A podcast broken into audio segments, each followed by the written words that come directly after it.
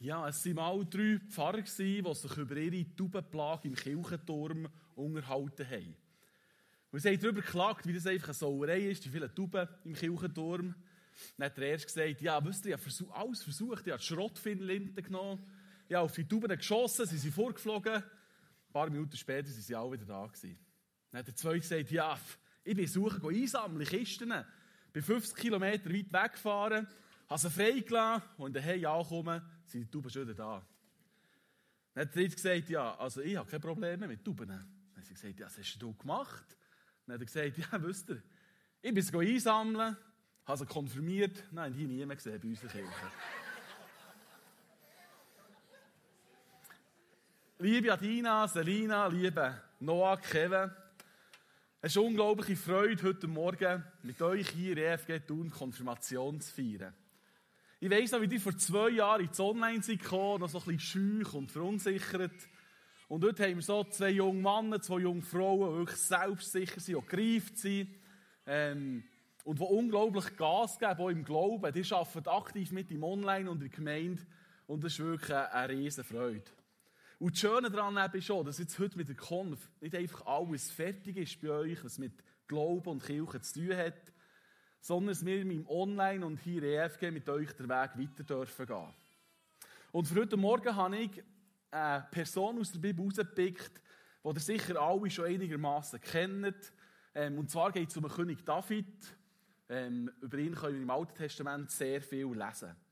Und ich habe ihn ausgewählt, weil der David genau in eurem Alter war, wo in seinem Leben so richtig Post abgegangen ist. Und es fällt eigentlich, wenn wir die Bibel durchschlagen, immer wieder auf, wie Gott mit jungen Menschen Geschichte geschrieben hat.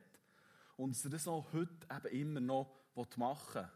Gott liebt die junge Generation von ganzem Herzen und will mit euch die Welt verändern. Und darum bin ich überzeugt, dass ihr heute Morgen anhand von David so ein paar Sachen könnt lernen könnt, für euren nächsten Lebensabschnitt, den ihr schon manchmal gehört der vor euch steht und vielleicht nicht ganz einfach wird.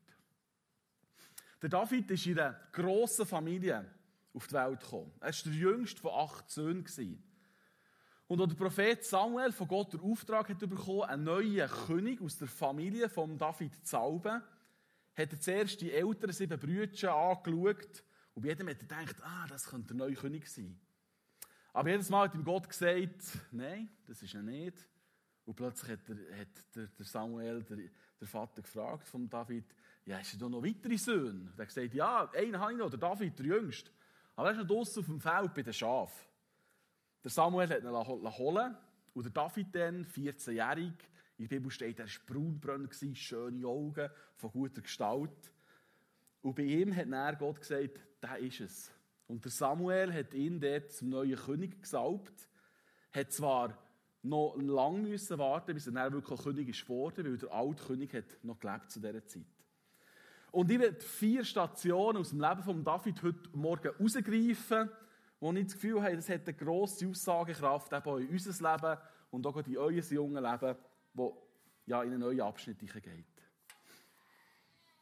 wo der David 15-jährig war, also nicht irgendwie schon ein 30-, 40-jähriger Krieger, als er 15 war, kommt wahrscheinlich eine der berühmtesten Geschichten aus der Bibel. Und zwar die Geschichte mit dem Goliath. Zu der Zeit hat das Volk Israel einen Krieg geführt gegen die Philister. Die Philister, das war das Volk von Riesen. Und das Volk von Riesen hat einen riesengroßen Riesenkrieger nämlich der Goliath. Der war etwa drei Meter groß.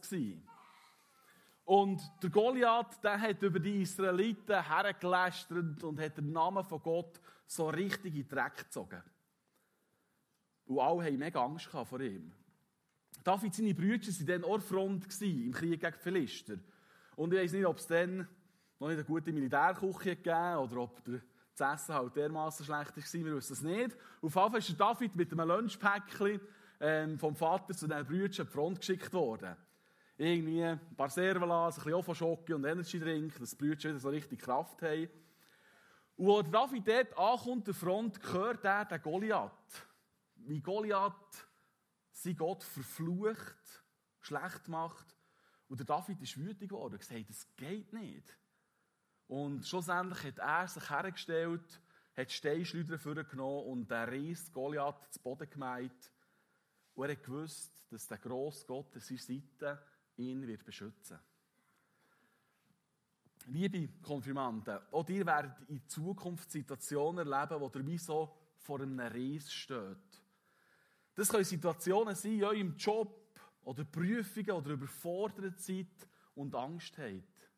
Oder ihr fühlt euch vielleicht so einem Reis gegenüber, wenn es um Partnerwahl geht oder wenn es Probleme gibt in der Familie, mit Freunden oder wenn ihr mit eurem Selbstwert nicht klarkommt oder vielleicht tatsächlich wieder wegen eurem Glauben an Gott ausgelacht werden.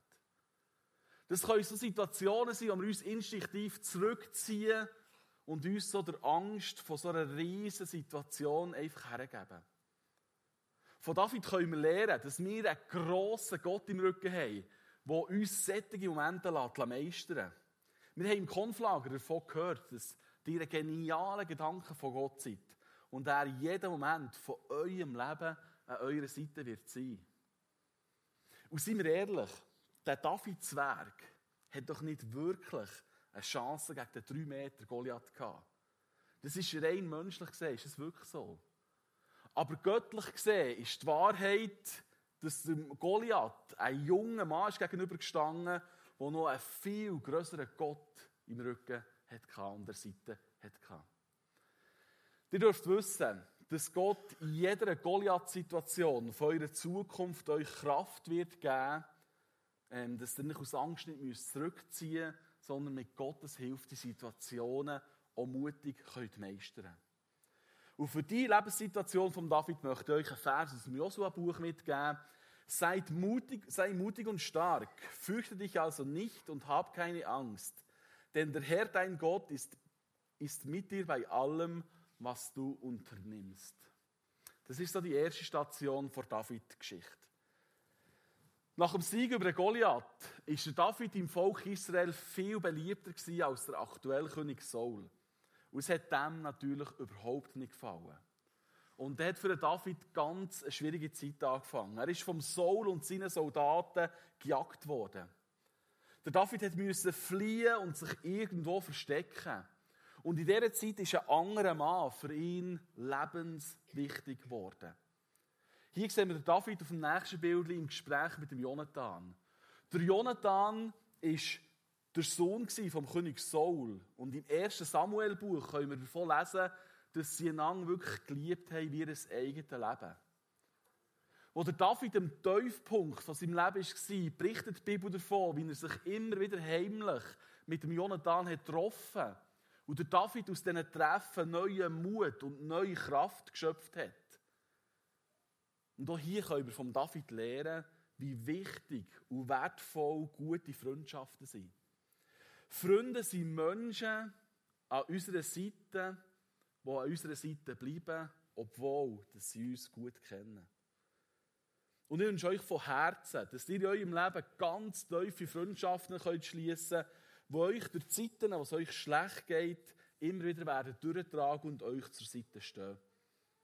Und das ist auch ein Punkt, wo ich froh bin, dass wir eben weiterhin im Online miteinander unterwegs sein können. Das Herzstück für unsere Jugendarbeit sind Kleingruppen. Und wir glauben, dass tiefe, gute Freundschaften durch guten Boden sind, wo der Glaube an Gott in ihm und auf ihm kann wachsen und gedeihen. Und ich wünsche euch Freundschaften, wie sie David und Jonathan zusammen hatten. Hier habe ich einen Bibelvers aus den Sprüchen für euch. Auf einen Freund kannst du dich immer verlassen. Wenn es dir schlecht geht, ist er für dich wie ein Bruder. Die Lage von David hat sich näher weiter zugespitzt. Auf der Flucht vor dem Saul hat er sich mit ein paar Männern, die ihm zur Seite gestanden sind, in ein Höllensystem am Toten Meer verkrochen. Der Saul hat mit 3000 Kriegern seine Fährte aufgenommen und hat David in diese Gegend verfolgt. Und dann passiert irgendwie eine komische Situation. Ja, der Saul hat sicher eine gute Küche dabei gehabt und sie hat genug zu essen gehabt. Und wie es halt so ist, wenn man isst, muss man sich manchmal schon um Verdauten erledigen. Und genau für diese Handlung geht der Saul ausgerechnet in die Hölle wo sich der David hat versteckt. Es ist irgendwie ein eine Scheißsituation für den David. dann wirst du verfolgt, musst in eine Hölle flüchten und dann kommt die Feind genau in die Hölle und erledigt sich dort sein Geschäft. Ähm, der David hat aber auf das Maul hocken, er ist irgendwie vorgegangen und gesagt, hey, gang doch gefälligst in ein anderes Ort aufs WC. Der hat jetzt gerade Grüppel essen wir abends Nacht oder so. Er ist still geblieben, der David. Die anderen Männer, die aber mit ihm in der Hölle waren, die haben plötzlich die Gelegenheit gesehen. Sie haben David gesagt, hey, komm, das ist die Chance. Gang führen und bring den Saul um. Und sie haben richtig Druck gemacht auf David und haben ihn zu dieser Tat drängen der David aber, wir können es in der Bibel lesen, ist ein Mann nach dem Herz von Gott gewesen. Und er hat gewusst, dass der Saul von Gott als König ist eingesetzt wurde. Und dass er den Mann niemals umbringen würde. Er hat unterscheiden. Beim Goliath hat er gewusst, dass er etwas unternehmen muss. Beim Saul hat er gewusst, dass er die Situation Gott muss überlassen und darauf vertraut, dass Gott es schon gut wird führen. Also hat sich der David heimlich zum Saul geschlichen und hat mit einem Messer einen Zipfel von seinem Mantel abgeschnitten. Und als der Saul ist rausgegangen und in sicherer Entfernung von der Hölle war, ist der David auf einen Felsvorsprung gestanden, hat den Zipfel aufgehauen und hat dem Saul zugerufen. Und er hat ihm erklärt, dass er ihn jetzt verschont hat in der Hölle und doch nicht sein Feind sei. Und das hat der Saul sehr beeindruckt. Und daraufhin hat er vom David abgelassen. Er und seine Krieger haben sich zurückgezogen und haben David in Frieden gelassen. Gott hat es gut geführt.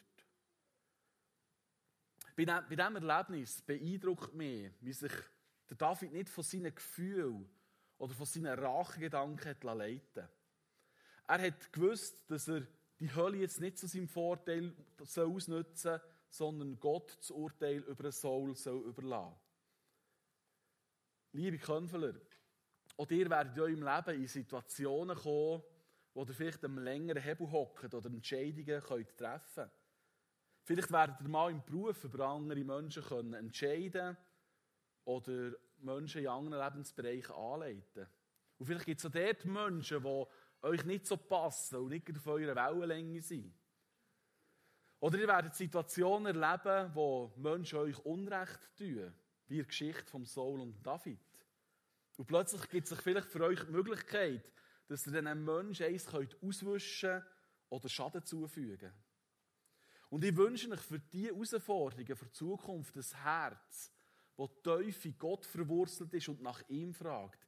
Ich wünsche euch, dass ihr in solchen Momenten keine anderen Menschen plagen oder Schaden zufügen, sondern dass ihr so grosses Vertrauen in Gott könnt haben dass ihr so weit das an euch liegt, mit diesen Menschen in Frieden könnt unterwegs sein das heisst natürlich nicht, dass man sich auch nicht wehren darf oder etwas darf sagen wenn man von Menschen geplagt wird. Aber Rach oder Gleiches mit Gleichem zurückzahlen, ist nie eine gute Lösung. Der David hat ja selber viele Psalmen verfasst. Und ähm, ein Psalm, den er hat geschrieben hat, passt genau in die Lebenssituation. Vielleicht hat er sogar aufgrund von der Geschichte geschrieben. Und zwar der Vers ähm, aus dem Psalm 137. Überlass dem Herrn die Führung deines Lebens und vertraue auf ihn. Er wird es richtig machen. Die vierte Situation in Davids Leben ist näher Jahre nach dieser Höllengeschichte. Der David ist nach dem Tod von Saul zum König von Israel eingesetzt worden und hat das Leben eigentlich in Saus und Braus gehabt und die Welt ist ihm zu Füßen gelegen. Und jetzt kommt eine Geschichte, die nicht schön ist. Es kommt eine Geschichte, wo der David völlig versagt und zu tief schuldig wird. Und das finde ich irgendwo auch faszinierend in der Bibel. Es ist nicht einfach nur ein Buch, wo all die Menschen wie der David als Helden ohne Fehler darstellt. Die Bibel schweigt nicht darüber, dass grosse Helden und Heldinnen auch Schattenseiten hatten. Sie zeigt ungeschminkt die Fehler von grossen Leitern auf und zeigt auf, was sie aus diesen Fehlern gemacht haben. Eines Tages hat David von seinem Balkon aus die schöne Bathseba erblickt, die Nachbarschaft. Er hat sie in seinen Palast holen und schwupps sind sie ja schon zusammen im Bett gelandet.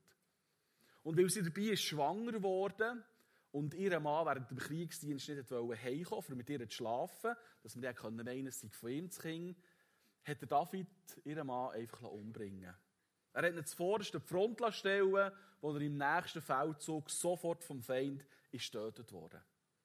David, ein Ehebrecher und ein Mörder. Nicht schön. Was mich aber beeindruckt, David ist, wie er auf das hat reagiert, was ins Licht ist gekommen. Der Prophet Nathan hat David besucht und hat ihm sein Fehlverhalten aufgezeigt. Er hat ihm ungeschminkt vor Augen geführt, was er für eine Schuld auf sich hat geladen Und der David streitet dann nicht irgendwie seine Taten ab oder rechtfertigt alles.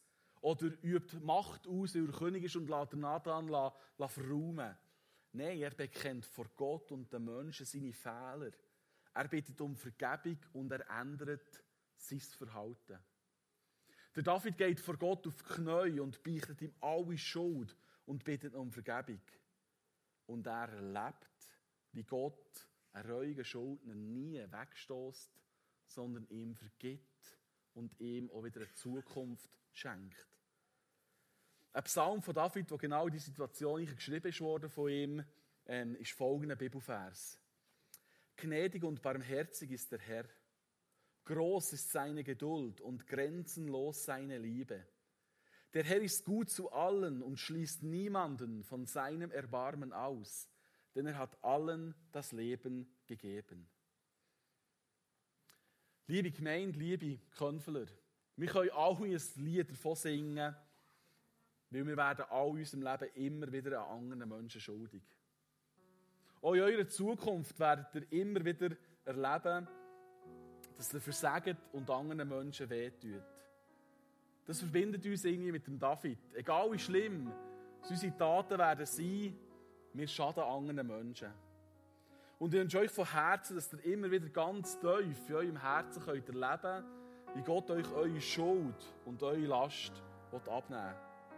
Gott ist ein Gott vor zweiten, vor dritten, vor vierten Chancen. Und solange wir auf dieser Erde leben, werden wir immer wieder Fehler machen. Ich versichere euch aber, dass Gott seine Gnade und Vergebung viel größer sind als all unsere Fehler. Bei ihm dürft ihr Vergebung finden und zur Ruhe kommen. Und noch ein Wort zum Bild mit dem Prophet Nathan. Ihr werdet jetzt Könfler religiös mündig und ihr dürft selber entscheiden, was ihr wollt glauben und was nicht. Ob ihr in den Gottesdienst gehen wollt oder nicht. Eure Eltern haben ab eurem 16. Lebensjahr das eigentlich nicht mehr zu bestimmen für euch. Und die Freiheit, die sprechen wir euch sehr gerne zu. Aber wie beim Prophet Nathan, und beim David war, ist es vielleicht gleich ab und zu clever, gleich noch auf die Tipps und Worte der älteren Generation oder von euren Eltern zu hören. Wir haben im Konflagerjahr erlebt, wie Anna-Marie Fani zu uns ist gekommen und euch, glaube ich, sehr viel Gutes hat aus ihrem Leben können mitgeben Ich kenne eure Eltern gut. Zwei von euren Müttern sind sogar meine Schwestern und mit einem Vater von einem von euch habe ich fünf Jahre, von 5. bis 9. Klasse die Schulbank gedrückt. Eure Eltern sind nicht fehlerlos und perfekt. Aber ich weiss von jedem von ihnen, dass sie euch überall ein Lieb haben und eure Zukunft euch gern mit Rat und Tat zur Seite stehen wenn ihr es nötig habt. Nehmt eure Freiheit wahr, aber lasst gleich ab und zu noch auf eure Eltern, es lohnt sich. Und auch euch als Gemeinde möchte ich zum Schluss auch noch in die Pflicht nehmen. Für euch stehen heute vier junge Menschen, die religiös mündig werden, zu dieser Gemeinde gehören und jetzt in Zukunft selber müssen Bitte begleitet die vier wunderbaren Jugendlichen in euren Gebet. Bringen ihnen immer wieder aufbauende und liebevolle Worte entgegen. Segnet sie. Und verzeiht noch, wenn sie es mal über die Strängschle oder ein Kabis machen. Wir waren alle auch mal jung. Gewesen. Zum Schluss möchte ich euch noch ein Bild mitgeben, das ich auf die letzte Lebenssituation von David beziehe, die ich vorhin beleuchtet habe. Und zwar finde ich es einen wunderbaren Spruch. Du kannst keine Seite aus dem Buch deines Lebens reißen, wie sehr du es auch willst. Aber du kannst ein neues Kapitel beginnen. Und das ist das, was mich an Gott fasziniert. Egal, was in meinem Leben schief läuft, er gibt mir niemals auf. und schenkt mir jeden Tag die Möglichkeit, dass ich aufstehen kann und mit seiner Hilfe ein neues Kapitel besser und neu kann gestalten Als Andenken an die Konfpredigt möchte ich euch, jedem von euch, so eine, eine kleine Bibel schenken. Es ist eine Bibel im Kleinformat, die vielleicht gut in eurem Berufs- und Schulleben, in eure Tasche, in die Jacke passt.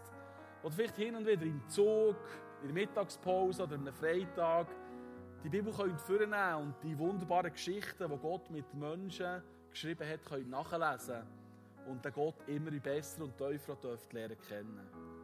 Und der letzte Spruch hier, den habe ich vorhin geklebt in die Bibel, einfach als Andenken an die Konfirmation.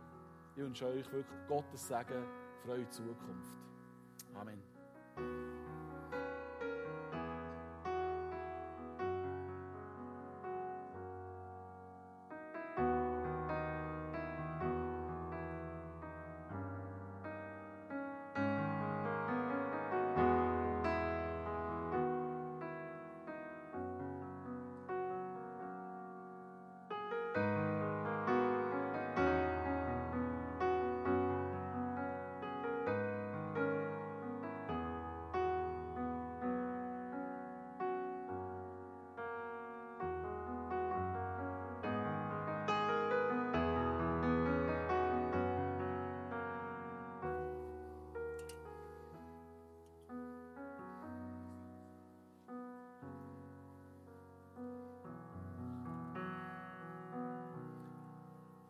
Wenn du dich vielleicht irgendwo in dieser Station von Davids Leben wiedergesehen hast oder am Schluss wie gemerkt hast, dass du gerne ein neues Kapitel anfangen in deinem Leben, dass du etwas Altes möchtest ablegen, abschließen, dann bieten wir jedem Gottesdienst am Schluss die Möglichkeit an, dass wir für euch gerne beten.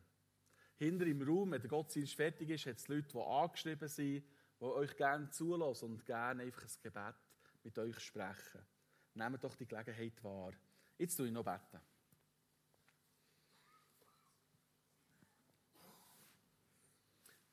Lieber Gott, ich danke dir von Herzen, dass du wirklich Gott vor zweiten, dritten, vierten Chance bist. Dass du uns nie lässt fallen, sondern jeden Moment in unserem Leben wir mit dir ein neues Kapitel anfangen können. Und ich bitte dich wirklich für unsere vier Konfirmanten, dass du ihnen das ganz tief im Herz verankert ist. Dass sie wissen, dass sie bei dir immer wieder geborgen können sein, Ruhe können finden und ein neues Kapitel anfangen. Merci, dass du sie segnest, dass du sie durchdrehst und mit dir in die Zukunft gehst, Vater. Amen.